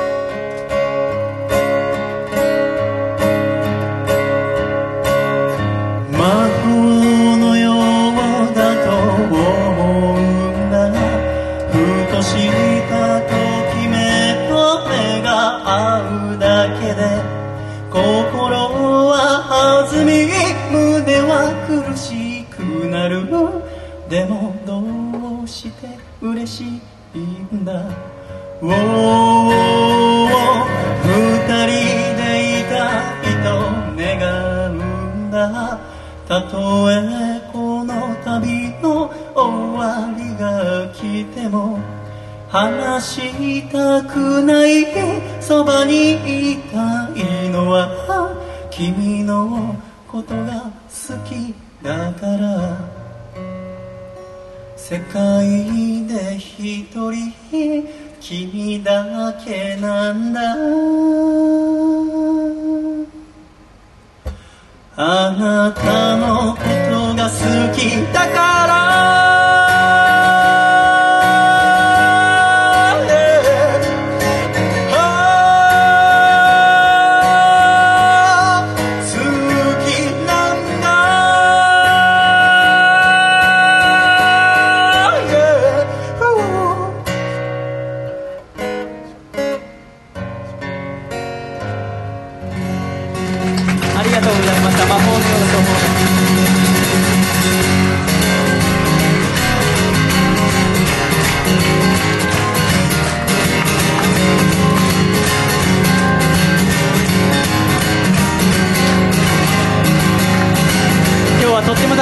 どうもありがとう。最後の最後に私が細身のつったらシャイボーイって叫んでください。行ってみよう。せーの細身の細身の細身の Oh yeah oh oh oh 細身の細身の。とても素敵なシャイボーイだね。手拍子を止めたら怒るよ。どんどんつなどいて。素晴らしい。私はこの音が大好き。今日私が耳慣れして眠れないぐらいの手拍子を聞かせてくれ。ウェディング!カモン!細身のシャイボーイ細身のシャイボーイ細身のシャイボーイ Oh yeah oh oh oh 細身のシャイボーイ細身のシャイボーイウェディング君に大きな拍手をあもう拍手いいです手拍子に戻ってくださいあー私が気持ちいいやつです OK ではせっかく来てくれてるから愛のあるメンバー行ってみましょうかワンツーゆうちゃん細身の細身の細身の Oh yeah oh oh oh 細身の細身のゆうちゃんに大きな拍手を。ゆうちゃん大好きだぜ。OK では素敵なレディーアスカ様とゆめちんちゃん行ってみましょうか。3、4細身の。細身の細身の。Oh yeah oh oh oh 細身の細身の。アスカ様とゆめちんちゃんでした。大きな拍手 OK 愛しのレディーやってみましょうか。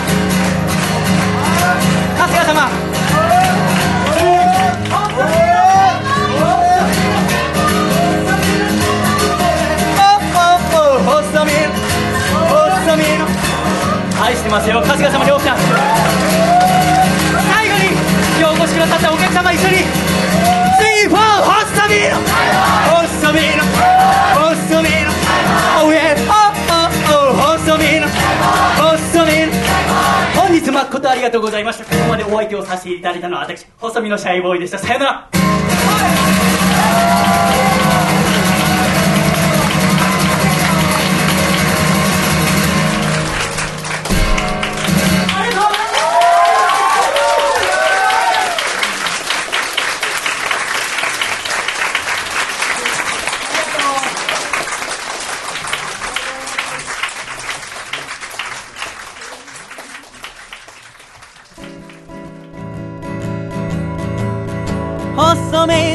イボーイ細身のシャイボーイ細身のシャイボーイ。Oh yeah 細身のシャイボーイ細身のシャイボーイルールー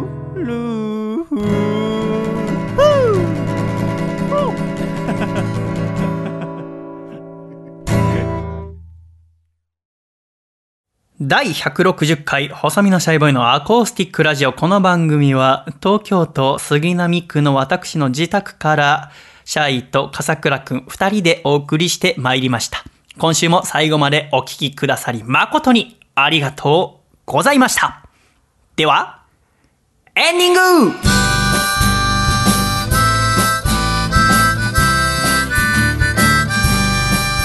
暖かいシャイ。ということで第160回細身のシャイボーイの acoustic radio もエンディングでございます。笠倉ちゃんはい。ありがとうございました。ありがとうございました。どうですか久しぶりのレイディオは？いやなんかいいですね。そのね。まあ場所も変わりそうですね。なんか新しい環境といいますか、そうだね、新しいことが始まるワクワク感に包まれてるね、はい。まあ相乗りでいろんなことがありましたけど、よかったね戻ってこれてね。よかったです。これからどんなラジオを作りたいと思いますか？やっぱり気になるのは僕は恋について、あの細見さんがどう歌うのかっていう曲も気になってはいます。恋についてこれまで歌ってたか恋についての曲ってあるじゃないですか、うん。これからどんな歌を歌うのかなっていうのも気になりますしどんなこと喋るのかもそうですけど。うんだからわかん私は恋うんわかんないんだよね。私はだから春日さんのことを愛してますが、はいそれえうん 手紙書いてる感じになっちゃいますからね。あのだから春日さんのおかげで確かにその、まあ、曲を作ったりもしていますがいろいろ変わってきていますし、うん。自分でも楽しみだなって思いますね、だからこれからもいろんなこと喋ったりとかはい。歌ったり、うん、200回まであと40回ですから、はい。あいいラジオ作っていけたらいいなと思いますがだから春日さんはもともと英語が大好きで、うん。大乗りの旅行ったことによって海外のいろんな文化触れてコーディネーターさんの仕事とか見てこういう仕事したいと思ってですね今はその1年間カナダに留学に行ってるんですね、うん。1週間前ぐらいから。だから私はこれから1年間の遠距離恋愛になりますので、うんうん寂しくてしょうがないんですよね。でしかもやっぱあのブーメランのように行ったことっていうのは帰ってくるなと思ったんだけど、うん。過去に海外でアコラジ聞いてくれてるっていう留学中にアコラジ聞いてますってメール来た時に、うん。英語を学ぶために行ったんだから日本語聞いてどうするんだって言ったことが私あったんですよね。で春日さんとこうだから電話どのタイミングでしようかって、カルガリーって場所にいるんだけど時差15時間あるから、うん。そしたらやっぱその英語のその学校の先生から言われてるのはあんまりやっぱ電話とかしちゃダメっていう。うん。やっぱ英語に触れた量が増えれば増えるほどいいっていうその分母数の中に日本語が入ることがあんま良くないっていうので。ああ先生余計なこと言いやがると思ったのと同時に私が言ったことってやっぱ返ってくんだなと思ってちゃんまさかカナダとの遠距離恋愛を自分がすると思ってないから初めてお付き合いした人と。